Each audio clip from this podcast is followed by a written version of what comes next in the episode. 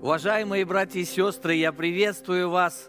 А, мир вам от Господа Иисуса Христа. Пусть в ваших сердцах всегда пребывает мир, потому что мир – хорошее свидетельство того, что наши отношения с Богом живые. Мы говорим о важности Слова Божьего в, э, течение вот этого времени, в течение всего апреля. И наша с вами э, ответственность э, полюбить Слово Божье и сделать его главным авторитетом в нашей жизни.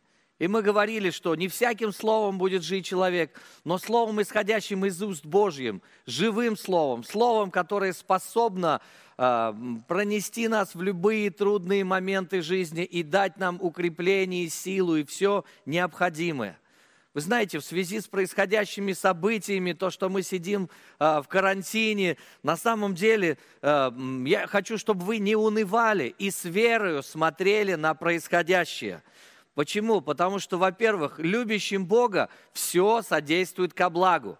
Все это значит все. Значит, и вот эта ситуация каким-то образом нам будет ко благу. И вы знаете, что у нас сейчас э, из-за того, что мы сидим дома, появилось больше времени. Во-первых, появилось больше времени быть друг с другом. Любимые люди могут наслаждаться общением, э, мужья и жены, дети и отцы особенно, потому что порой из-за работы не видели долго друг друга. У нас появилось время для отдыха, может быть, больше. Или, возможно, э, теперь появилось время сделать дела, которые мы давно хотели сделать, но не хватало на это времени, а сейчас оно есть.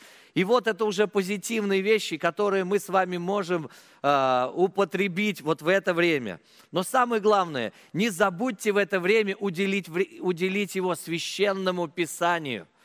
Не просто только смотрите что-то там по телевизору или спите, но вы можете читать Слово Божье, размышлять над ним.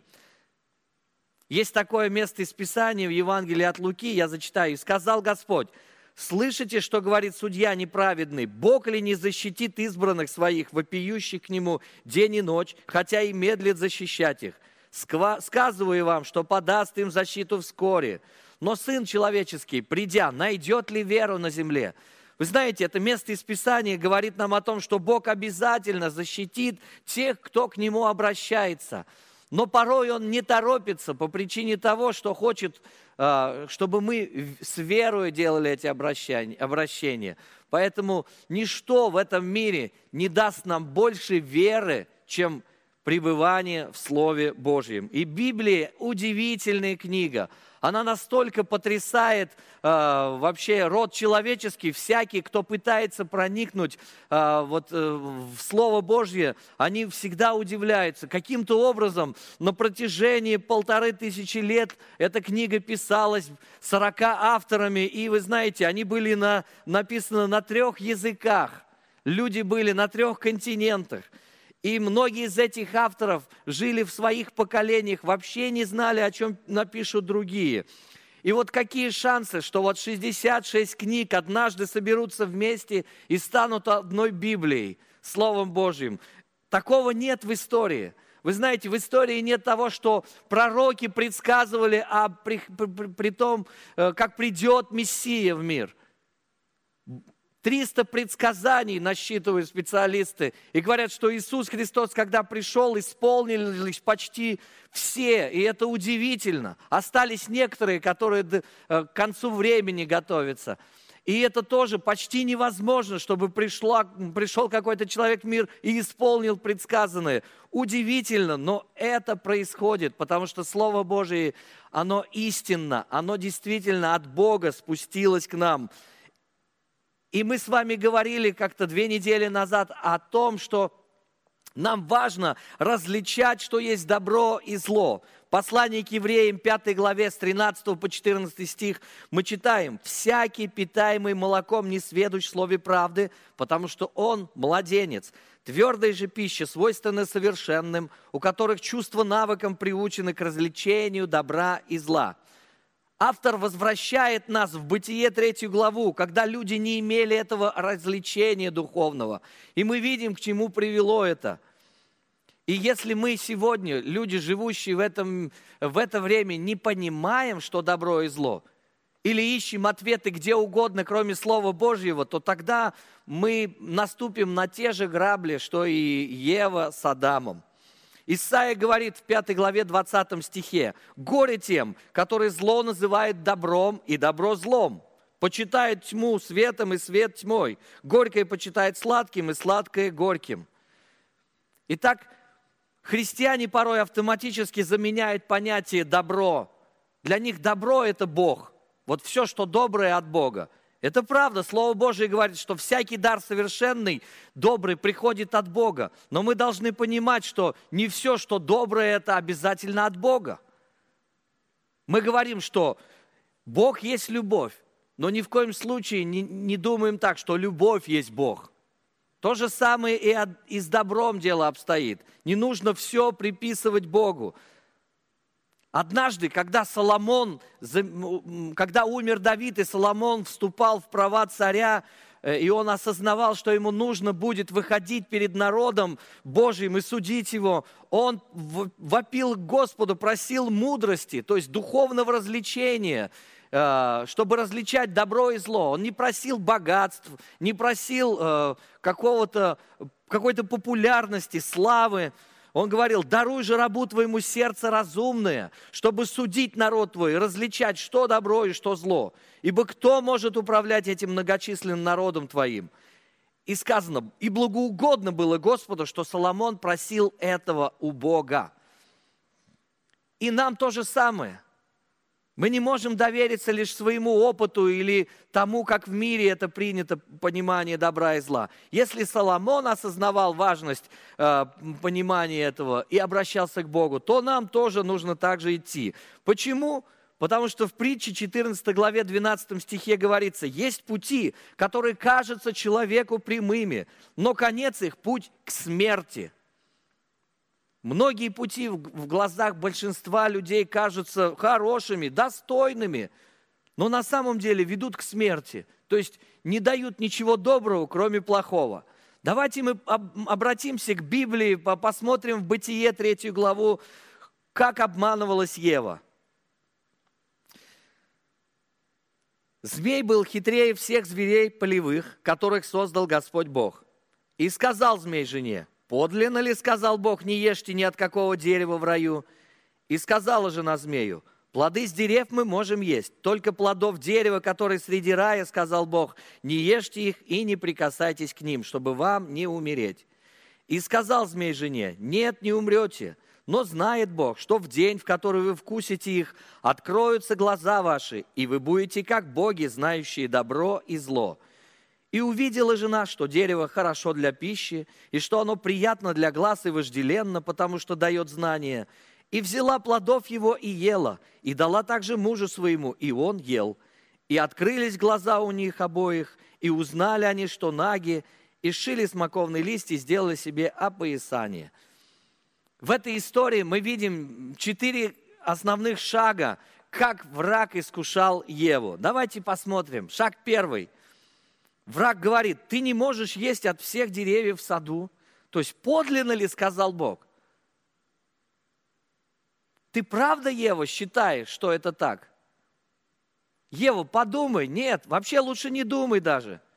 Вот уже сомнение забрасывается.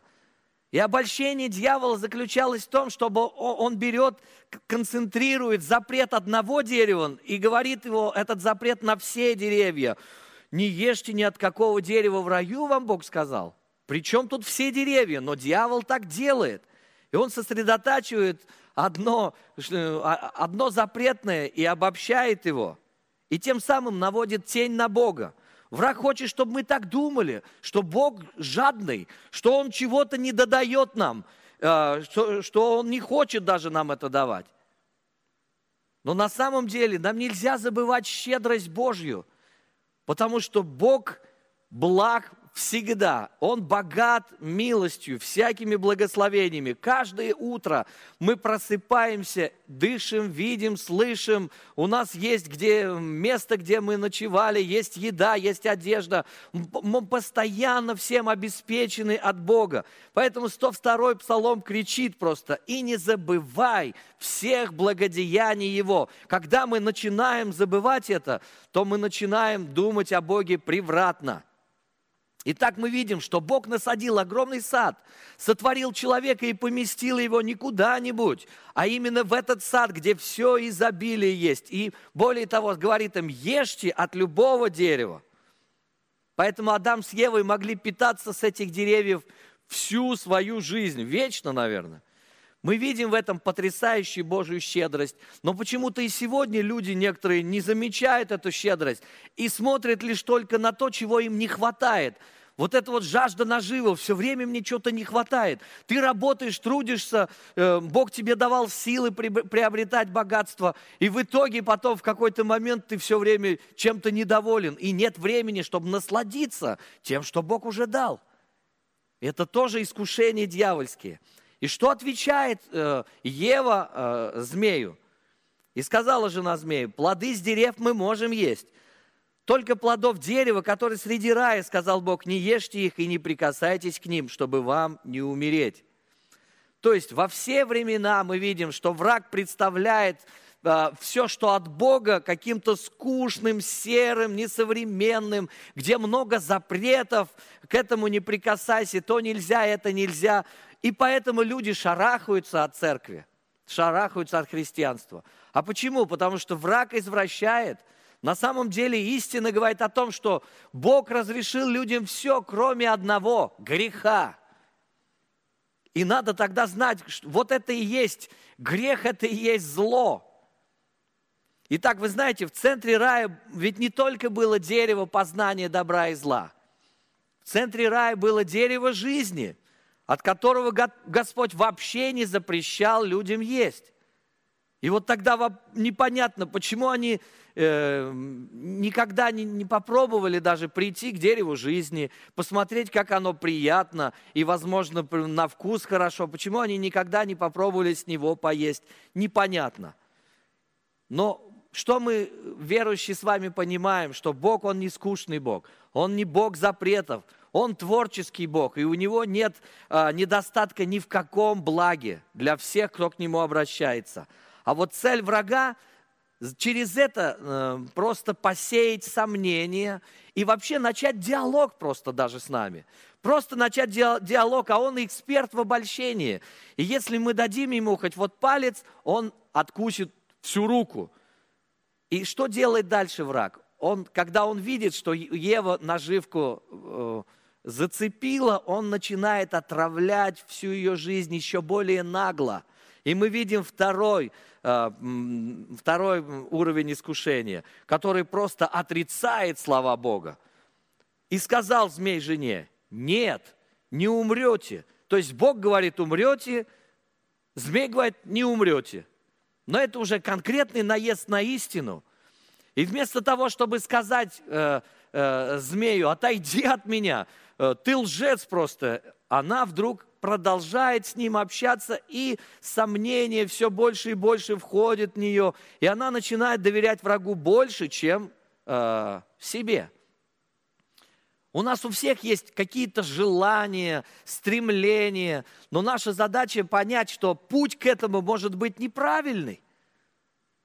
Это нормально чего-то желать, но не любой ценой – Например, ты пришел куда-то, э, ты пришел в какой-нибудь парк, сел на скамеечку, и вдруг там лежит э, последней модели телефон какой-то, который ты прям вот мечтал всегда. Он очень дорогой, ты его желаешь.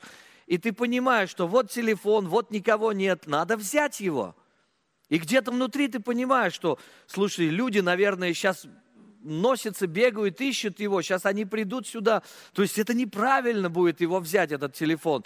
Но враг говорит, да ладно, ты посмотри, какой он классный, посмотри, это же мечта твоя. А чего будет, если ты его возьмешь? Все равно никто не увидит, никого же нет, не будет ничего плохого. Бери и пошел. То есть внутри тебя, в совесть тебе говорит, нет, не трогай, а кто-то, какой-то голос говорит, да ладно, бери, никто ж не увидит. Вот как это работает. Враг искушает нас на уровне мыслей. Вот что происходит, происходило с Евой. И потом третье, о чем ей э, начинает враг говорить. Враг говорит ей, Бог скрывает от тебя что-то, Ева. Дьявол делает ложные заявления с продолжением таким, но знает Бог, что в день, в который вы вкусите их, откроются глаза ваши, и вы будете как боги, знающие добро и зло. О, эксперт пришел в понимании добра и зла. Он говорит, знаете что, Ева, вы на самом деле слепцы. И Бог это знает, и ему это нравится. Ему нравится то, что вы не знаете ничего. Он вообще хочет, не хочет вам ничего открывать. И Ева еще больше удивилась. Да как же так? И Ева начала думать, ага, дерево-то не зло, слушай, раз оно дает знание. Ну, знание как может быть злым? И тогда где же зло? Интересно, если дерево не зло, Бог говорил зло, но раз так, то я вообще-то пересмотрю свои мысли – Ага, дерево не зло. Дьявол извращ... извращает характер Божий в ее глазах и просто перевел понятие зла с дерева на Бога. Вот что сделал дьявол. Оказывается, э, не дерево зло, а Бог злой, который жадный, который скрытный, ничего вам не хочет рассказывать. И она соглашается с этой ложью, к сожалению. И мы видим, что Адам и Ева жили в саду как младенцы. Шаг за шагом Господь обязательно бы им открывал истину. Он бы учил их и добру, и злу. А пока вот на перв, в первых шагах все, что им нужно было, это доверять Его Слову. Но враг воспользовался незнанием э, Евы и искусил ее. И четвертый шаг мы видим. Ева взяла и ела. Если уже ты взял что-то, то, скорее всего, ты будешь это вкушать. И увидела жена, что дерево хорошо для пищи, и что оно приятно для глаз, и вожделенно, потому что дает знания, и взяла плодов его и ела, и дала также мужу своему, и он ел. И открылись глаза у них обоих, и узнали они, что наги. Неутвержденная душа Евы пошатнулась, и она вдруг увидела запретное дерево в другом свете, уже не в Божьем свете, в демоническом. Что плоды-то его, оказывается, очень красивые, приятные, вожделенные. А, вот в чем хитрость врага, что то, то, что еще вчера тебе казалось неважным, может быть, запретным даже, а, ненужным, после лжи дьявола – Вдруг это становится очень желанным. Я этого хочу. Дайте мне это. И начинает человек все мысли, все свои силы, финансы вкладывать на то, чтобы это получить. И когда враг пытается, а он пытается делать это с каждым человеком, когда он обращает наше внимание на запретное, опытный, зрелый человек, христианин, сразу отворачивается и уходит – если не отвернется, начнет диалог с этим, то тогда, скорее всего, враг выиграет, потому что в этом он эксперт. И заметьте, что не злая сторона дерева э, добра и зла привлекла Еву, а добрая сторона. Дьявол не пришел с ней, э, ее искушать в чем-то очень-очень страшном. Ну и он привлек ее внимание, и интересно стало – и вы знаете, женщины, они не слабее мужчин, и ни в коем случае не ниже в ценности и не умнее мужчин. Но с момента э, сотворения до э, вражеского искушения все окружение ведь Евы было очень добрым.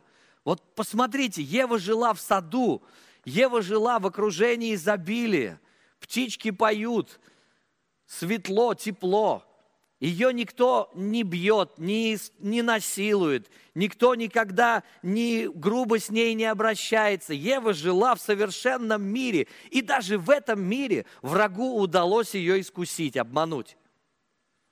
И насколько же ему проще сегодня искушать людей, которые побиты уже, которые живут в мире полном тьмы, греха, лжи.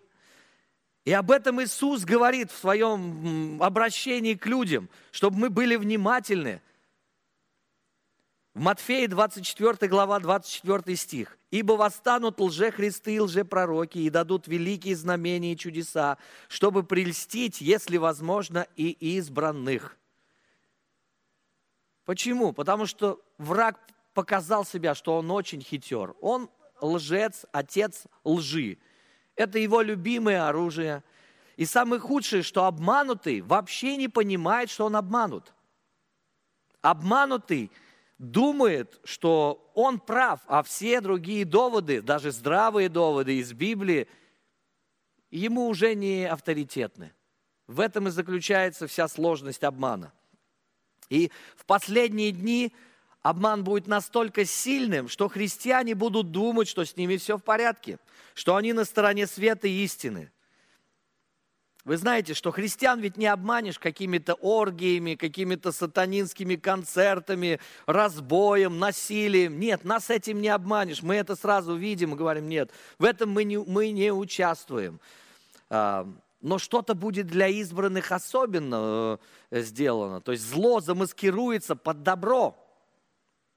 И вот в этом будет искушение. 2 а. Тимофею, 4 э, глава, с 3 стиха. «Ибо будет время, когда здравого учения принимать не будут, но по своим прихотям будут избирать себе учителей, которые льстили бы слуху, и от истины отвратят слух и отбратятся к басням. И это то время, в которое мы с вами живем, друзья, потому что никогда Слово Божье не находилось под такой сильной атакой, как сегодня. Либерализма. Люди начинает извращать Слово Божие, говорить, что оно, оно писалось вообще непонятно кем и непонятно как, что там эм, все неправильно, его нельзя воспринимать буквально. И начинают говорить, вот этот автор не тот. Э, вы знаете, что как только начинаешь слушать вот таких учителей современных, то тогда вера рушится людей. А вера это все, что у нас есть. Бог до сих пор как и э, Адаму и Еве, он предъявляет всего одно, одно требование – верности к его словам, а не к словам людей, которые льстили бы слуху. И христиане вырывают места из Писаний, которые им не нравятся, и читают только то, что им нравится. Они слушают проповедников, которые им нравятся. Они не хотят слышать то, что их обличает и исправляет. Э, но на самом деле это тоже показывает, что уже часть верующих на крючке. Давайте мы не будем среди тех людей, кто на крючке. 1 Коринфянам, 4 глава, 6 стих. «Это, братья, приложил я к себе и Аполосу ради вас, чтобы вы научились от нас не мудрствовать сверх того, что написано, и не превозносились один пред другим». Вы знаете, что мудрствование во все времена – оно включало некую философию человеческую, что-то, имеющее э, подобие истины, включавшие части истины, но все же перемешанные с человеческим и, скорее всего, демоническим началом. Итак, Ева мудрствовала сверхсказанного Богом. Например, она цитирует э, «Только плодов дерева, которые среди рая, сказал Бог, не ешьте их и не прикасайтесь к ним, чтобы вам не умереть». Бог вообще ничего не говорил о том, чтобы не прикасайтесь. Он сказал «не ешьте». Но вопрос в том, что когда мы начинаем хоть что-то добавлять к священному писанию или убавлять, то мы попадаем в проблему. И вот Причина падения заключалась в том, что не есть от дерева познания добра и зла Ева слышала не от Бога напрямую. Адам пересказывал ей эти слова, которые он слышал от Бога. Это значит, что когда мы получаем слово от Бога в нашу жизнь, неважно, читали мы Библию, слушали проповедь или просто шли по улице, и Господь нам что-то проговорил – то это не просто что-то поверхностное, это не просто информация, это приходит как откровение в наше сердце, и оно начинает руководить нами, нашей жизнью. Мы перестраиваем свою жизнь под это откровение, или это откровение просто предупреждает нас, и мы тогда начинаем более заботиться о том, чтобы не попасть. Вы знаете, откровение сердца – это что-то фундаментально важное для верующих. И если мы просто приняли Слово Божие как информацию к сведению, то вряд ли во время искушения мы сможем устоять.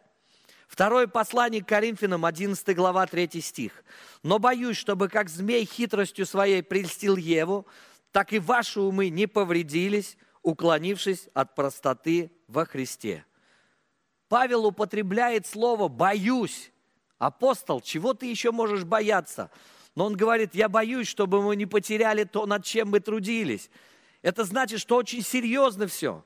Мы видим серьезность обольщения и прельщения, что каждый э, неутвержденный в истине христианин может стать потенциальной жертвой врага. В эти времена тем более. Люди, которые тянутся за знаниями просто в любой сфере, как вот Ева, вне Бога, они что делают? Они на самом деле меняют господина. Что Ева сделала? Она перешла от, от одного господина к другому, который потом господствовал над ней, и она стала рабом греха. Любопытство за гранью истины приводит к смерти, друзья. Поэтому любопытство не является добродетелью какой. 1 Коринфянам 8 глава со 2 стиха. Кто думает, что он знает что-нибудь, тот ничего еще не знает так, как должно знать. Но кто любит Бога, тому дано знание от Бога. То есть мы не должны стремиться к знаниям любой ценой, потому что знание надмевает, а любовь назидает. Любовь строит что-то в нашей жизни. Знания, которые люди сами взяли, не то, что Бог им дал, они сами это взяли. Они стали брать из других источников, не сделали людей счастливыми, но наоборот ввели все человечество в проклятие. И они увидели, что наги, они наполнились стыдом и страхом и умерли потом. Вот что сделает с людьми а, современные различные философии. В разные времена враг подкидывает людям разные мнения, и они очень странные. Однажды Бог подкинул э, людям в Германии мысль, что они круче всех других, что эта нация превосходит все другие нации. И тогда они слишком много стали думать о себе и слишком низко о других. Их знание надмило. И в итоге все превратилось в то, что они стали уничтожать. Особенно мы знаем, как евреев или цыган полностью уничтожить, славянские народы частично уничтожить или полностью. Вы знаете, что эти знания, которые люди получают вне Бога, они приводят к ужасным последствиям. Или они проводили исследования в концлагерях над людьми, разного рода исследования, ужасные, которые потом были осуждены всем э, миром, казалось бы. Но все же, после эти знания стали применяться в области того, что почему бы людям не изменить свой пол.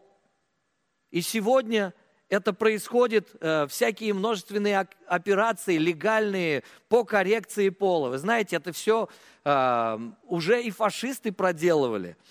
И Бог не нуждается в том, чтобы кто-то корректировал его.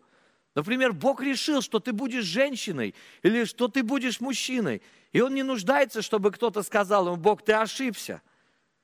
Но Почему-то враг сегодня поголовно э, начинает распространять эту ложь в, странах, где людям говорят, уже с детства детям говорят, то, что ты родился там мужского или женского пола, это не важно. Важно, как ты себя ощущаешь внутри.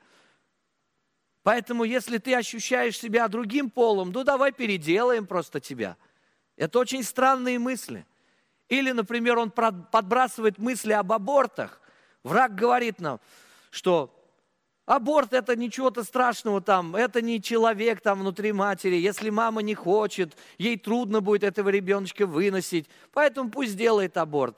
И убийство не на, э, стало легализовано почти всеми странами мира. Более того, последние данные, что в Соединенных Штатах некоторые штаты э, разрешили легально делать аборты на последних сроках беременности.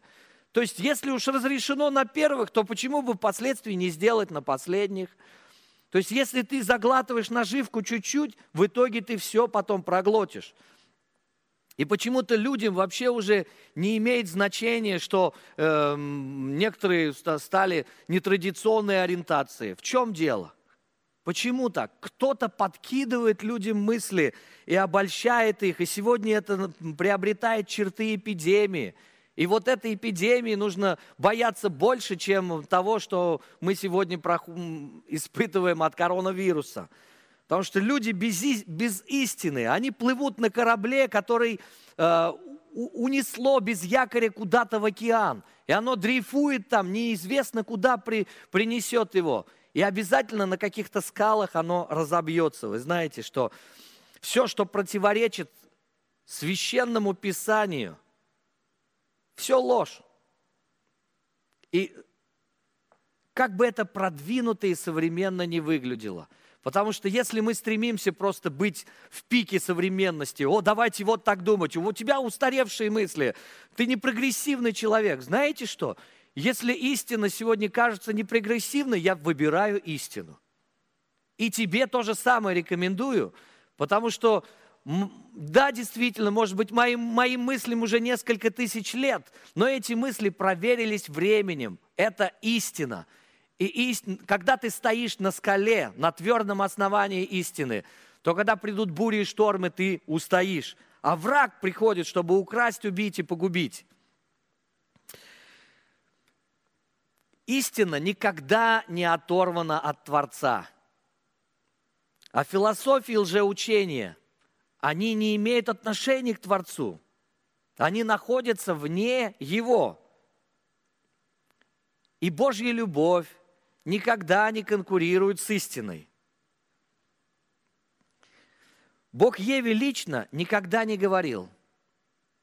Ева не стремилась сделать его слова чем-то важным.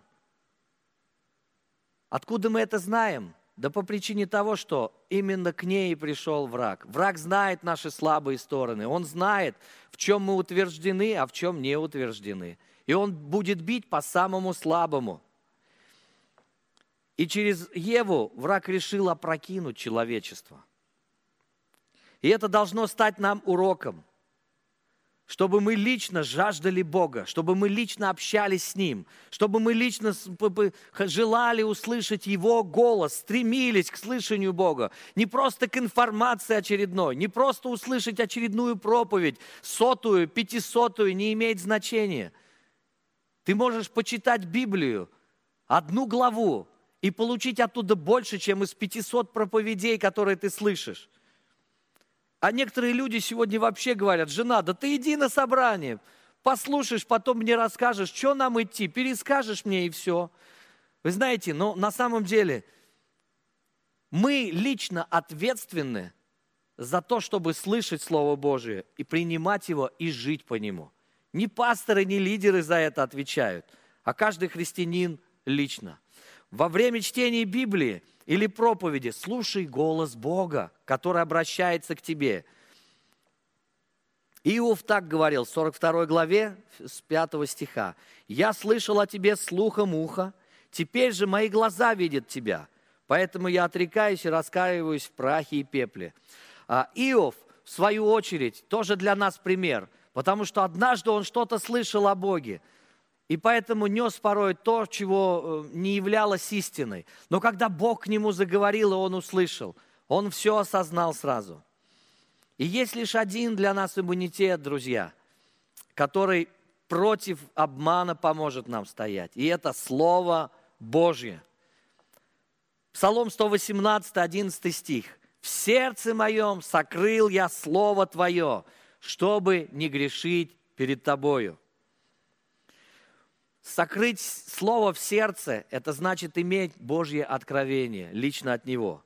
Помни, что враг приходит а, не, не, не злодейски выглядя. Он выглядит как ангел света. И он хорошо знает Писание, но только примешивает в него чего-то, добавляя часть какой-то лжи. А, у него обязательно это буква закона, никогда не дух. Это чуждый огонь, это другой дух – и вот послание к Галатам апостол Павел говорит в первой главе, восьмом стихе. Но если бы даже мы или ангел с неба стал благовествовать вам не то, что мы благовествовали вам, да будет анафема, то есть отлучен. Итак, неполная правда, полная неправда. Если принять, э, принять какую-то информацию вне воли Божией, мы будем обмануты. И в книге Откровений мы читаем в 22 главе с 18 стиха. «И я также свидетельствую всякому слышащему слова пророчества книги сей. Если кто приложит что к ним, на того наложит Бог язвы, о которых написано в книге сей. И если кто отнимет что от слов книги пророчества сего, у того отнимет Бог участие в книге жизни и в Святом Граде, и в том, что написано в книге сей. Вы знаете, это последняя глава Библии, которая венчает как бы послание и мысли Бога. Итак, что же такое добро и что же зло, да? Но зло нам больше понятно. Мы как-то от него легко можем убежать. А вот добро, все ли добро нам Э, нужно, все ли, что мы называем добрым, к этому мы должны устремляться, не спрашивая Бога. Но, во-первых, добро – это воля Божья, которая выражена в Его Слове. Если мы не так думаем, то мы можем попасться на крючок врага. Послание к римлянам 12.2. «И не сообразуйтесь с веком этим, но преобразуйтесь обновлением ума вашего, чтобы вам познавать, что есть воля Божья, благая, то есть доброе, добро, угодное и совершенное». Итак, добро только у Бога, и оно в Библии написано. Все, что сверх Библии, это тоже может быть далеко не добро. Это как навигация, которая когда ты едешь в машине, направляет тебя и показывает тебе, куда тебе свернуть а, правильно. Также и мы, читая Слово Божие, руководимся им.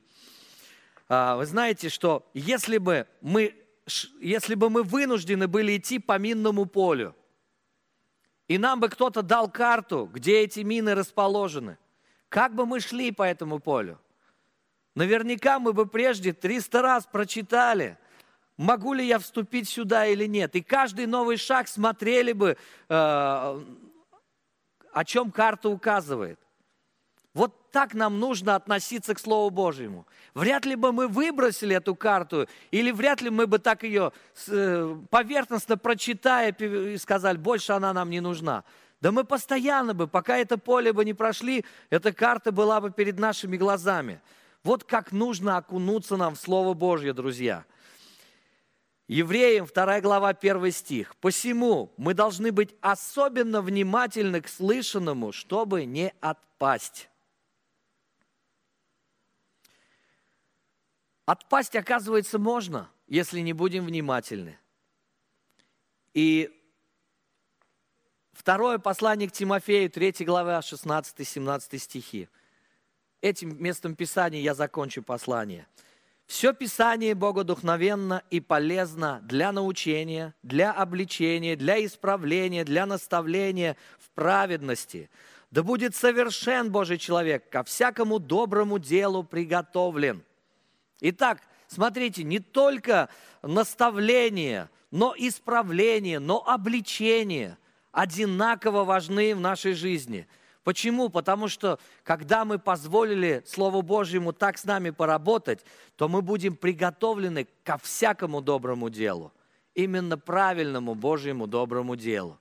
И я хочу помолиться сейчас вместе с вами, братья и сестры, о том, чтобы Бог помог нам ценить Его Слово, доверять Его Слову. Давайте вместе согласимся и вместе а, обратимся к Господу. Дорогой наш Небесный Отец, мы славим Тебя и верим, что Ты дал нам самое лучшее. Ты дал нам живое Слово, которое мы можем читать сегодня. И это Слово живо и действенно. И оно помогает нам различать добро и зло. Мы не уповаем на себя и на свою мудрость и опыт. Но с каждым шагом дай нам руководствоваться Твоим священным Писанием – чтобы мы не были обольщены и обмануты, чтобы мы не оказались прельщенными среди избранных, которые в конце будут прельщены. Мы просим Тебя, помоги нам полюбить Твое Слово еще больше, проникать в него каждым днем, э, находить время, чтобы читать это слово и размышлять о нем. Спасибо тебе, что это слово и защищает нас, и исправляет, и наставляет, и делает нас успешными и плодоносными. Благодарим тебя за все, Отец, Сын и Дух Святой. Аминь. Слава Богу, братья и сестры. Еще и еще хочу сказать вам, а, что вы молодцы, вы продолжаете в вере и оставайтесь такими же твердыми, непоколебимыми. Давайте будем оставаться в эти времена вместе, а, будем на связи друг с другом, Пусть мы перешли в онлайн, пусть мы перешли в режим, то, что мы, мы не можем собираться, но это не значит, что мы не вместе.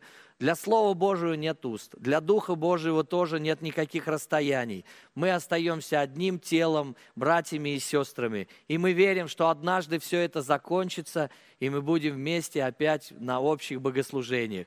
Да благословит вас Господь и сохранит вас на путях наших. Аминь. Данная запись сделана местной религиозной организацией Церковь Христиан Веры Евангельской Слова Жизни города Нижнего Новгорода. ИНН 52 600 52 114 ОГРН 102 52 300 19 613.